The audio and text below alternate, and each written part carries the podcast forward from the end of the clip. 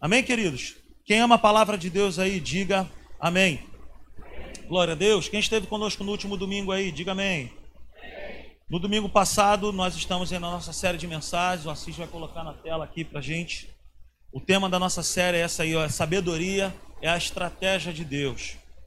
Sabedoria é a forma que Deus tem de colocar a minha vida e a sua vida na terra para nós vivermos uma vida, Chicão, assim, plena em Deus, uma vida equilibrada, uma vida abençoada, uma vida com Ele. Então, sabedoria é o conselho de Deus, sabe, para a minha vida e para a sua vida. Mas a sabedoria não é algo que eu engulo ou que não é algo que vem na minha vida por osmose, sabe? É algo que eu preciso receber, é algo que eu preciso me entregar a essa palavra de Deus, aceitar essa palavra de Deus e colocar para dentro e começar a praticar no meu dia a dia. Por que, que eu pedi para o Assis colocar esse campo? Na verdade, ele colocou e aí eu fui colocando assim algumas ideias. Ele que fez essa arte aí, top. Por que, que eu falei? Porque um treinador ele faz isso.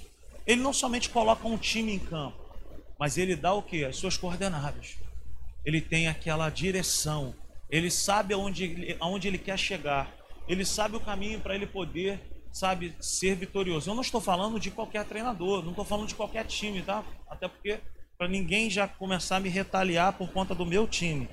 Então, eu estou falando de um time vencedor, de um treinador bom. Quem me entende aí, diga amém. Eu estou bem chateado hoje por conta desse meu time aí, que só Deus. Mas Deus é esse Deus que é poderoso, que coloca o seu time, que coloca as suas peças na terra para vencer. Então, sabedoria é conselho, é a forma como Deus me orienta, é a forma como Deus te orienta para nós vencermos, para nós termos uma família equilibrada, uma família abençoada, uma família que progride. Então, nós falamos na última reunião sobre o prudente e sobre o insensato, nós falamos sobre essa diferença de dois homens, o prudente e o insensato. Vamos abrir a nossa Bíblia no Evangelho de Mateus. Evangelho de Mateus, no capítulo 7, a partir do verso 24.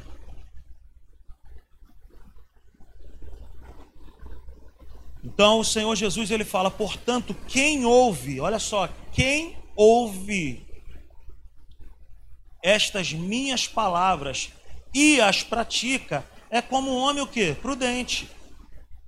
Mateus 7, versículo 24. Então o que houve, ele é como um homem que é o quê? Prudente, que construiu a sua casa sobre a rocha.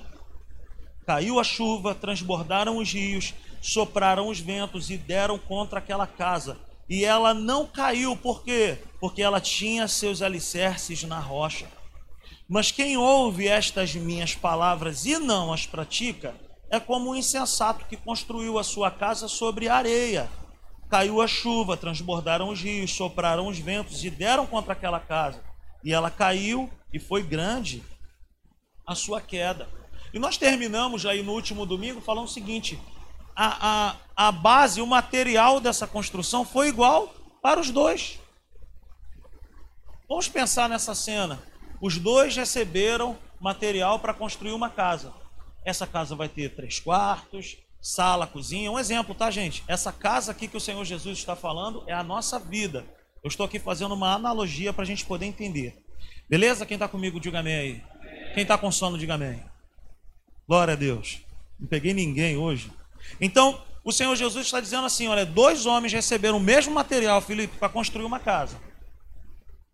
Um foi prudente, o outro foi insensato. O prudente se deu bem, o insensato se deu mal. Os dois passaram por um período de dificuldade. Os dois passaram por um, por um tempo onde choveu, o rio transbordou e ventou muito. Os dois passaram pelas mesmas situações, mas os dois agiram de forma diferente um do outro. O prudente e o insensato receberam a mesma palavra, o mesmo material. It era tigre, a argamassa era boa, sabe, o, o, o clorofilito, como falaram aqui na semana passada, era bom, era tudo bom. A semente era boa, a palavra era boa, o que, o que, o que eles receberam era para eles progredirem, era para eles permanecerem de pé. A única coisa que, que aconteceu com os dois foi uma decisão que os dois tomaram dentro de si. Eles escolheram construir as suas casas em lugares diferentes. Um teve paciência de procurar o melhor lugar. Um teve paciência de ir a um lugar firme, a um lugar que era apropriado para ele construir a sua casa. Então esse cara que foi prudente, ele se preocupou o quê? Com as consequências. Ele se preocupou o quê? Com as pessoas que iriam habitar nesse lugar. O insensato não. Ele recebeu material, ele recebeu, sabe, tudo do bom e do melhor, mas na hora de construir ele falou: "Cara, tô com pressa, eu preciso construir, eu vou construir aqui, ó, na areia". Ele não se preocupou com nada. Ele quis o quê? Resolver a vida dele rápido.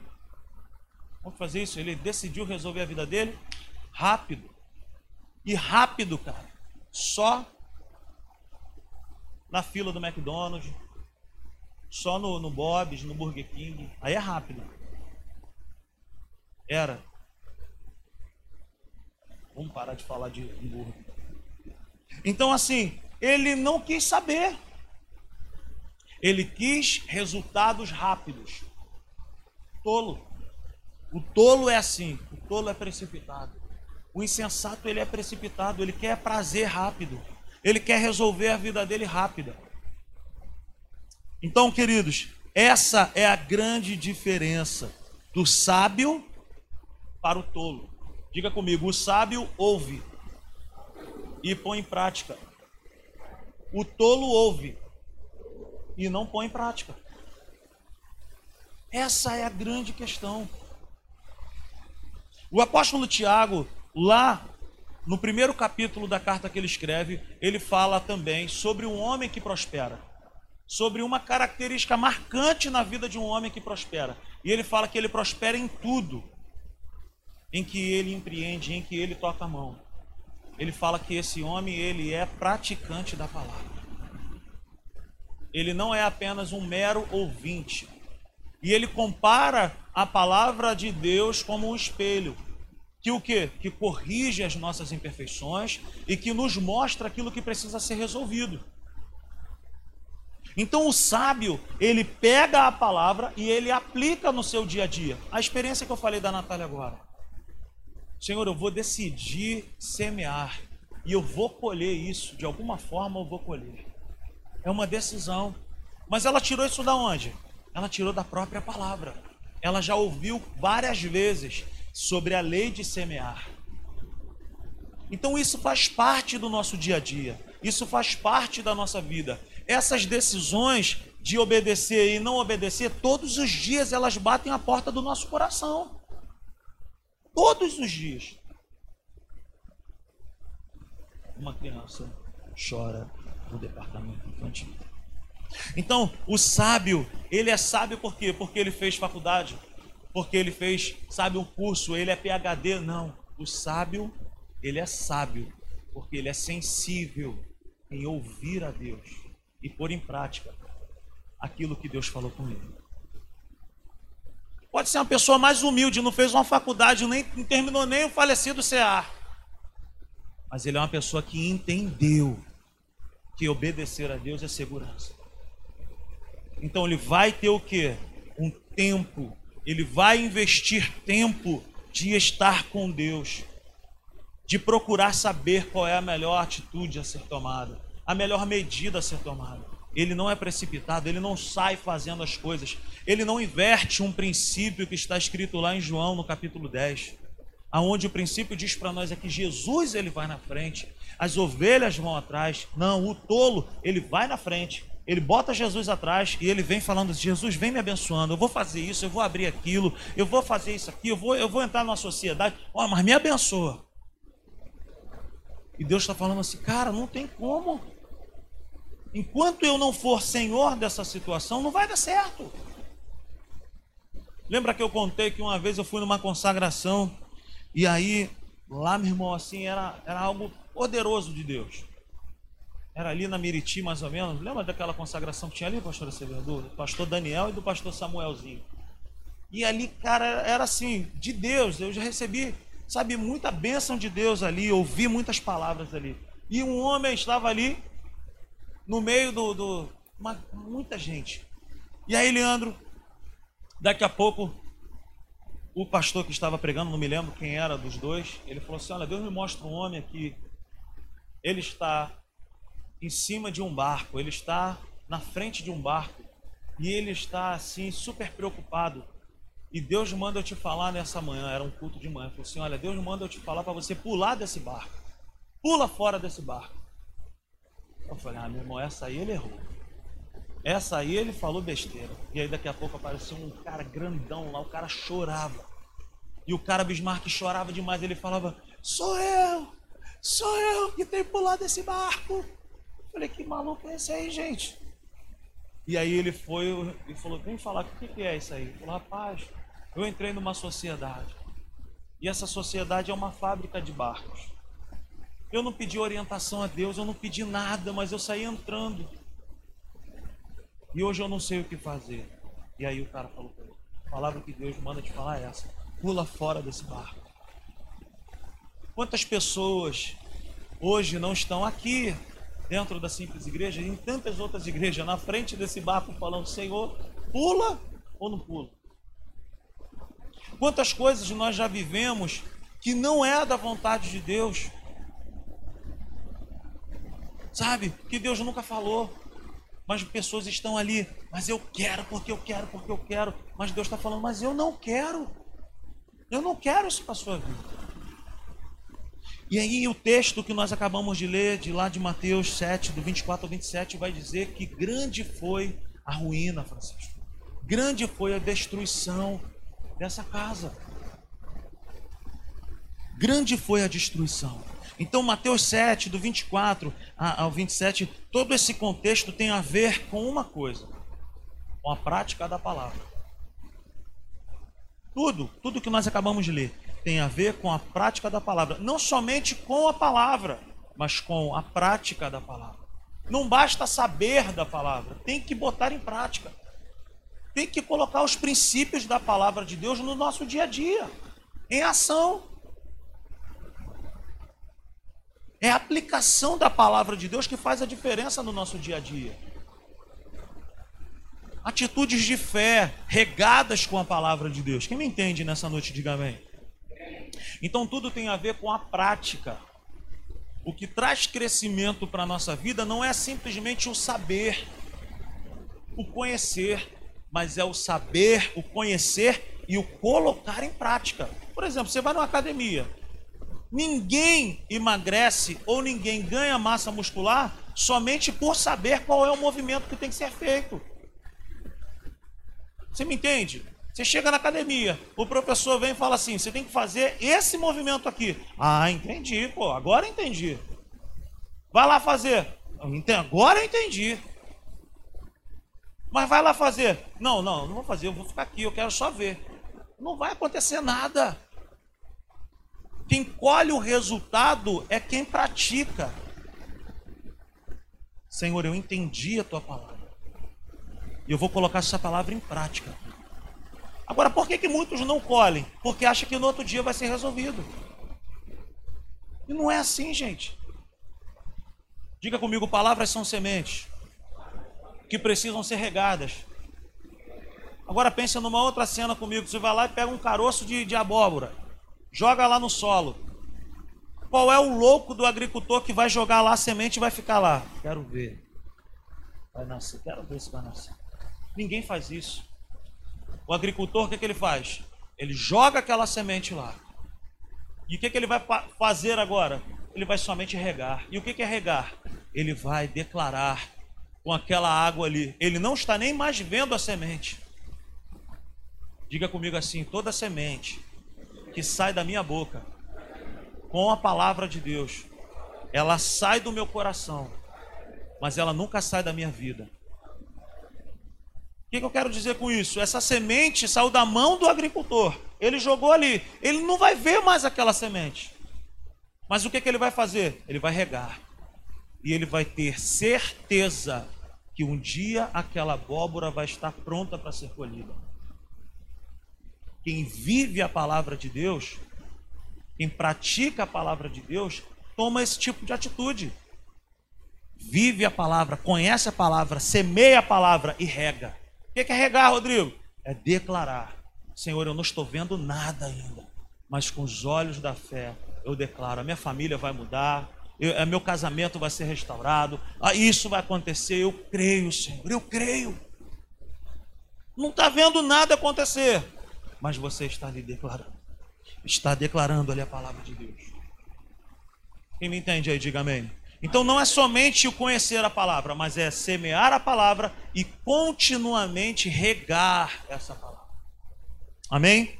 Então, repare que a nossa vida, então, está sendo comparada com uma construção de uma casa. Não somente com uma construção, mas uma casa permanecer. Jesus não está falando de casa, Jesus está falando de vida. Jesus está falando da minha vida, da sua vida. Jesus está dizendo que haverá dias que virão ventos, que virão chuvas, que os rios transbordarão e que só vai permanecer de pé aquele que conhece a palavra e põe a palavra de Deus em prática. Chegarão esses dias, talvez você já esteja vivendo, e que se você colocar essa palavra em prática, se você se apegar a essa palavra, você vai continuar de pé. E o que eu acho maior barato aqui é que Jesus não diz assim, olha, mas para aqueles que me conhecem não haverão chuvas, não haverão ventos, não, não. No mundo tereis aflições.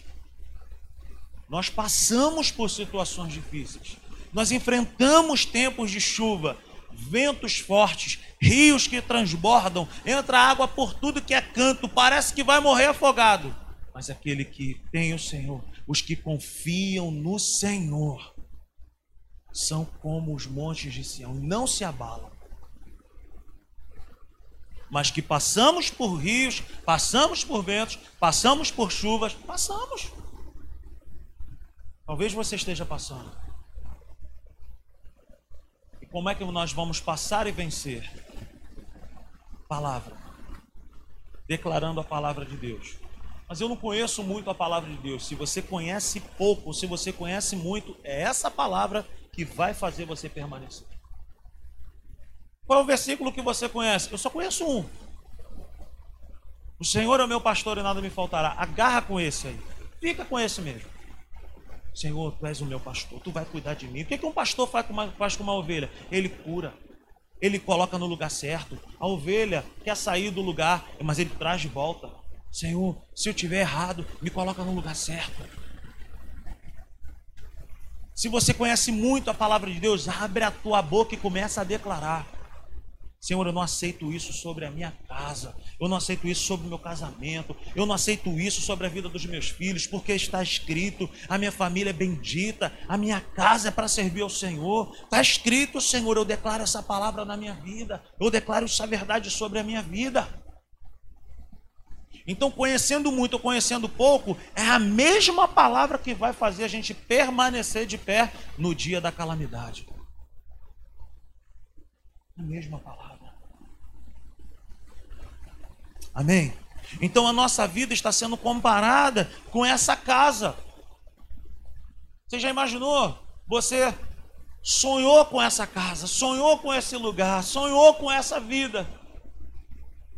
Colocou de pé, colocou os melhores materiais, pensou em tudo, mas esqueceu de do principal. Aonde construir essa casa?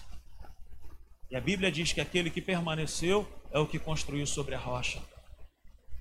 Jesus é essa rocha. Ele é esse lugar de estabilidade. Jesus é esse lugar de segurança. Jesus é esse lugar onde nós podemos construir a nossa história nele e dormir tranquilo.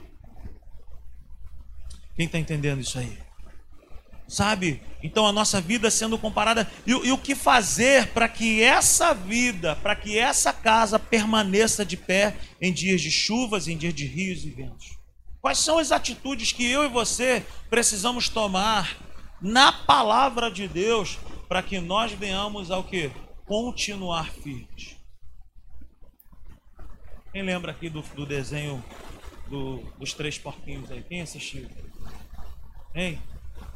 Fica com vergonha não, tem gente que faz. Hein? Eu assisti várias vezes. Qual foi a casa que permaneceu de pé? Hein? Aquela que estava firme. Não tem a ver só com o material. Tem a ver com o lugar onde a casa está fixada. Você já reparou que muitas pessoas têm tudo que você talvez e eu gostaríamos de ter, mas a vida dela está no buraco? Caramba, fulano de tal tem casa, tem isso, tem aquilo, viaja, tem carro do ano, e tem roupa, vai, não sei o que. Mas a vida dela está na, sabe, na lama. Como pode isso? Porque vida de pé não é somente o que a pessoa tem, não é o material da obra, mas é aonde a casa está é aonde a vida está formada, fixada. Você me entende? Não tem a ver, gente, somente com tijolo. Não tem a ver somente com nós estarmos bonitos para as pessoas verem. Tem a ver com a parte de dentro. Estar bem dentro. É estar arrumado dentro. Onde essa casa está fixada. Quais são as raízes que têm nos sustentado, nos segurado? Só fica de pé quem tem raiz, meu. Se não tiver raiz, não permanece. Nós precisamos cavar fundo e subir bem alto os muros da nossa vida. Diga comigo assim: olha, eu preciso cavar fundo até encontrar esse lugar e eu preciso subir bem alto os muros da minha vida. Diga comigo, cavar fundo e subir bem alto. É isso que nós precisamos. Eu preciso cavar fundo, porque quando eu cavo fundo, eu encontro a rocha. E eu preciso subir bem alto para que ninguém entre nesse lugar. Quando eu cavo fundo, está firme. Quando sobe bem alto, Ninguém que está fora ainda. Coisas ruins não vão entrar. Por quê? Porque eu estou firme. Eu estou grande com Deus. Então, quero te dar alguns conselhos e para a minha vida também, alguns conselhos para que a minha vida e a sua vida, a nossa família esteja de pé. Primeira coisa, nós precisamos ser prudentes. O que, que significa isso? Ser prudente é ser equilibrado. Aquele que é prudente, ele não toma medidas precipitadas. Ele não é baseado somente naquilo que vê, naquilo que é muito fácil, naquilo que está muito na cara assim para ele poder fazer. Não. Ele não é precipitado. Ser prudente é não dar ouvidos em momentos de crise não dar ouvidos a pessoas inexperientes e pessoas que foram derrotadas nessas áreas que nós estamos passando por, por um tempo difícil. Se você está passando por um tempo difícil no teu casamento, você não pode pedir conselho para alguém que é um derrotado nessa área. Se você está passando por um período difícil na sua área financeira, você não pode procurar uma pessoa que, meu irmão, que é todo enrolado com a vida financeira uma pessoa inexperiente, uma pessoa que não é madura, uma pessoa que não venceu nessas áreas. Então nós precisamos o quê? Ser prudentes, não precipitados. Precisamos guardar os nossos ouvidos de ouvir besteiras nesse tempo. De ouvir conselhos que podem até parecer conselhos bons, mas que não são bons.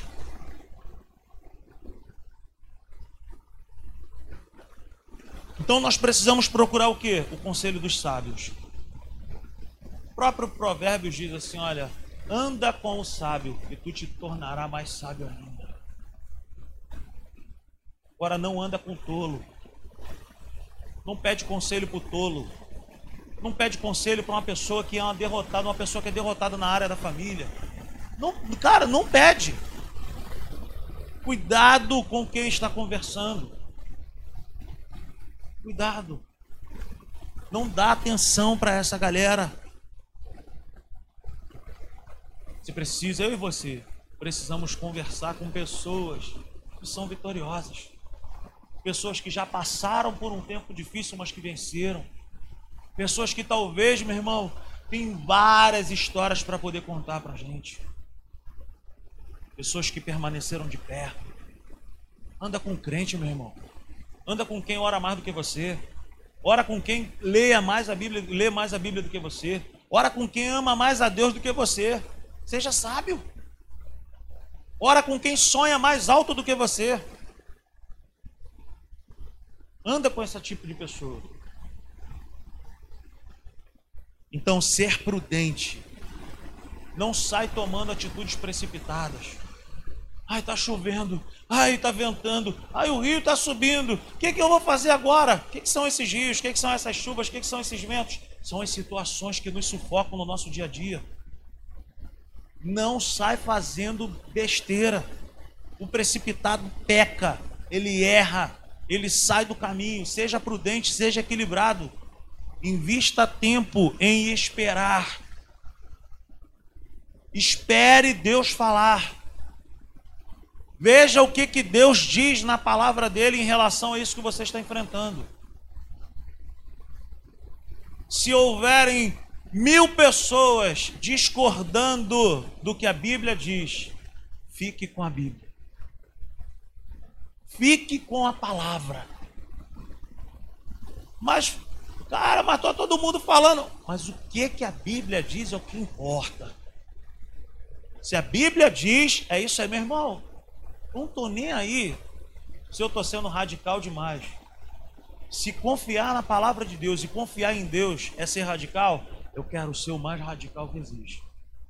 Eu não estou falando de ser religioso, eu não estou falando aqui de ser um, um xiita, um maluco que não senta com as pessoas, eu não estou falando disso. Estou falando sobre andar com Deus e confiar na Sua palavra. Rodrigo, mas está isso, está tá um caos. O que, que a Bíblia diz? O que, que a Bíblia diz a respeito?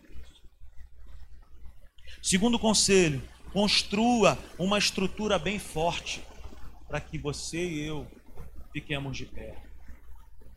Toda obra começa pela parte da estrutura.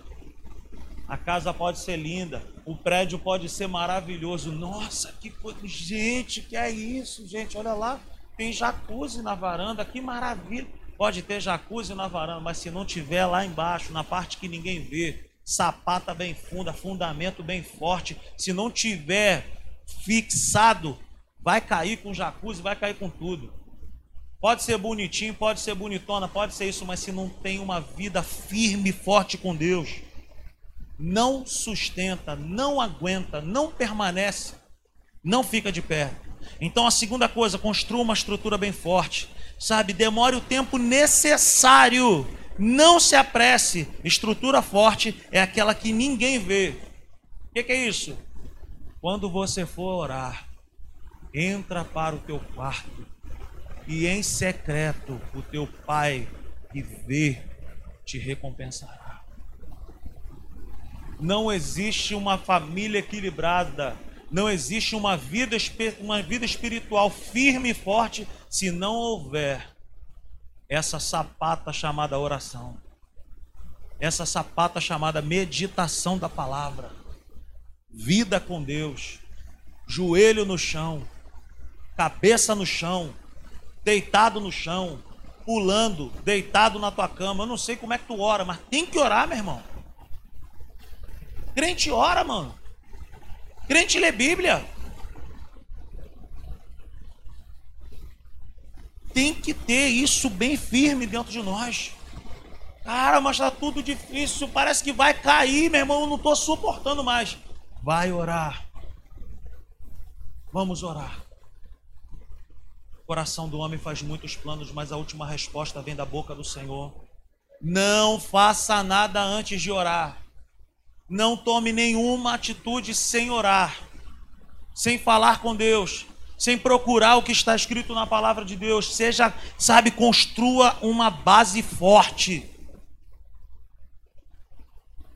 Se Deus não te falar nada, não saia do teu lugar. Fica parado. Fica quieto. O salmista aí fala assim: aquietai-vos e sabeis que eu sou Deus. Diga para você mesmo nessa noite assim, ó. Fica na moral aí, fica. Ei, às vezes eu faço isso. Oh, oh, baixa a tua bola aí, mano. Fica na moral. Às vezes, sabe, aquela situação que é gritar. Às vezes aquela situação que você está enfrentando está ali. Não vai dar certo. Vai orar, meu. Como eu disse aqui na, no, no, no nosso culto matutino, falando sobre um dos pontos de como nós é, exercitarmos o nosso espírito. Um dos tópicos foi esse. Eu falei um no período do louvor, que é quebrando a passividade, e um outro tópico foi sobre orar em línguas. O apóstolo Paulo ele fala lá em 1 Coríntios 14, 14, ele fala que aquele que ora em línguas, ele edifica-se a si mesmo. Ele não fala homens, ele diz que a nossa mente fica infrutífera. O que é isso? Eu fico doidão, eu fico numa vibe, eu fico numa nice, que eu não sei onde eu estou. Não, não é isso. Mas quando eu estou orando em línguas, a minha alma pode estar gritando, a minha mente pode estar gritando, dizendo para mim e para você assim: ora pelo boleto, ora! Você precisa resolver esse negócio do boleto. Mas quando nós oramos em línguas, nós estamos falando com Deus. E o Espírito Santo intercede por nós. Por mais que dê vontade de você entrar em ação e falar, Deus resolve a minha situação. Mas você prefere colocar a sua razão de lado e falar assim: Eu prefiro o teu conselho. Eu preciso saber o que, que o Senhor quer. Meus irmãos, quantas decisões que eu não sabia o que fazer. Que o mundo estava caindo ao meu redor. Caramba, tá sabendo agora? Olha isso que falaram, olha isso e eu entrava para o meu quarto, ou eu chamava a Natália e eu ficava ali, oh, quietinho na minha. Dá uma vontade de orar pelo problema, gente. O problema gritava, ora! E eu sem saber o que fazer, sem saber o que falar. Eu prefiro, sabe, colocar a minha mente de lado. Falar, Senhor, eu quero te ouvir. Construa uma base forte. Ore, não entregue os pontos agora. Ore de maneira correta. Terceira coisa, resista. Continue construindo quando todos estão zombando de você. Entrega os pontos, meu irmão. Para que, que tu ainda está fazendo isso? Para com isso, rapaz. Já está tudo acabado. Você já imaginou se Noé tivesse parado? Você já imaginou? Deus chega para esse homem, a Bíblia vai dizer que o culto naquela época voltou através de Noé. Ele era a única pessoa que prestava culto a Deus. Você já imaginou? Deus chegou exclusivamente para Noé e falou assim: Olha só, eu vou fazer um negócio que não, nunca aconteceu. O que? O que é? Vai chover. O que é chuva? Porque a terra era, era regada de baixo para cima por vapores. Mas vai chover, vai cair água do céu para a terra. Que isso? Em nenhum momento nós vamos ver Noé falando assim: Isso é maluquice, não vou fazer nada. Você já imaginou, gente? 120 anos construindo aquilo. Nunca ninguém tinha feito nem uma canoa. Ele construiu um barco. Sabe o que eu quero dizer para nós? Muitas pessoas podem zombar, como zombaram de Noé. Mas naquele grande dia, ele e a família dele estavam salvos. Irmão, quem é radical com Deus no nível de obedecer a Deus, salva-se a si mesmo e ainda leva uma multidão de gente com ele. Obedeça a Deus agora. Obedeça a Deus hoje. Quero te falar duas coisas que aconteceram ali. Duas coisas. Depois você pode ver lá no texto. Deus fala para Noé: constrói janela, vai ser dessa altura, desse comprimento, dessa largura, disso, daquilo. Vai ser assim, assim, assado. Beleza. A Bíblia vai dizer que Noé obedeceu em tudo. Mas duas coisas não estavam no controle das mãos de Noé. Deus não falou para Noé construir um leme ou um timão que dá a direção do barco. A direção era do próprio Deus. Quem governava aquele barco. Aquele barco não estava à deriva. Humanamente falando, o barco estava à deriva. Mas Deus conhecia cada ondinha. Deus conhecia cada situação daquele barco. O barco não afundou. O barco não bateu em lugar nenhum. O barco continuou. Porque Noé obedeceu. Agora, quando começou a chover, que quando as pessoas olharam assim, falaram, meu irmão, ele falou, o doido falou que ia chover. Isso é chuva. A Bíblia vai dizer que quem fechou a porta foi o próprio Deus. Quando todos nos zombam, ficará salvo aqueles que obedecem. Obedeça. Vale a pena obedecer. Vale a pena obedecer. Resista. Continue construindo quando todos zombam. Tua família já acabou. Tua vida está arruinada. Não tem mais solução. Não tem mais jeito. Quem disse? Quem foi que disse? Quarta coisa. Invista mais na parte de dentro do que na parte estética menos. Lá em Provérbios 4, 23 fala assim: Olha, de tudo que tu tem que guardar. Diga comigo nessa noite: de tudo que eu preciso guardar, eu preciso guardar o meu coração. Esse coração, gente, que Provérbios diz para mim e para você, não é esse coraçãozinho que está aqui mandando sangue para o nosso corpo, mas fala do nosso homem interior. De tudo que nós temos que guardar, nós precisamos guardar dentro equilibrar as coisas. Eu preciso olhar para dentro de mim e ver se eu preciso perdoar alguém, se eu preciso pedir perdão para alguém. Eu preciso trazer um ambiente de amor, de harmonia para dentro dessa casa chamada eu. Então invista na parte de dentro. Cuide do seu coração. Fortaleça o seu homem interior. Fortalece a sua vida espiritual. Cuide bem da sua alma também. Amém, queridos? Precisamos fazer isso. Quinta coisa, não se apavore em tempos de chuva, em tempos que os rios transbordam, em tempos que os ventos sopram forte. Não temas. O profeta ele diz assim: Olha, quando tu passares pelas águas, não te afogarás. Quando pelos rios tu passares, não te afogarás. Quando pelo fogo tu passares, não te queimarás. Nós vamos passar, mas essas coisas não vão nos matar. Deus manda para nós hoje, nessa noite, essa palavra: não temas, não temas em tempos de chuva, em tempos de rios transbordando, em tempos de ventos soprando. Rodrigo, parece que tudo vai ser arruinado. Não temas. Não fique com medo. Confie no Senhor. Mas tu não está na minha pele, tu não sabe o que está acontecendo. Meu irmão, eu estou perdendo o jogo, eu estou desesperado. Não temas fale menos, ouça mais. Oh, aleluia. Não se apavore em tempos de chuva. Tá difícil, tá complicado, eu não sei o que fazer. Confie. Confie nele.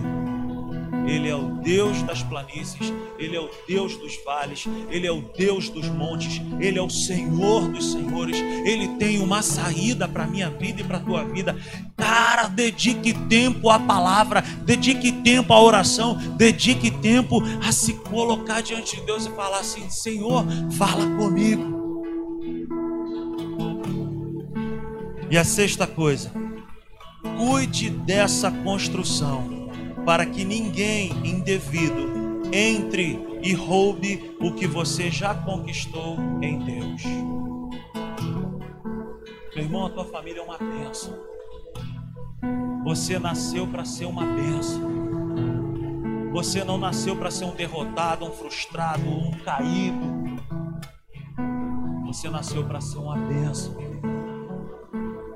Agora, meu irmão, nós temos um inimigo das nossas almas. Que a Bíblia o chama de ladrão. E o ladrão, queridos, ele sabe que não pode roubar. Mas ele rouba a si mesmo. Ou ele tenta roubar. Mas se nós vigiarmos, se nós resistirmos, como o Hugo disse aqui na quarta-feira, humilhai-vos a Deus, resisti ao diabo, e ele fugirá de nós.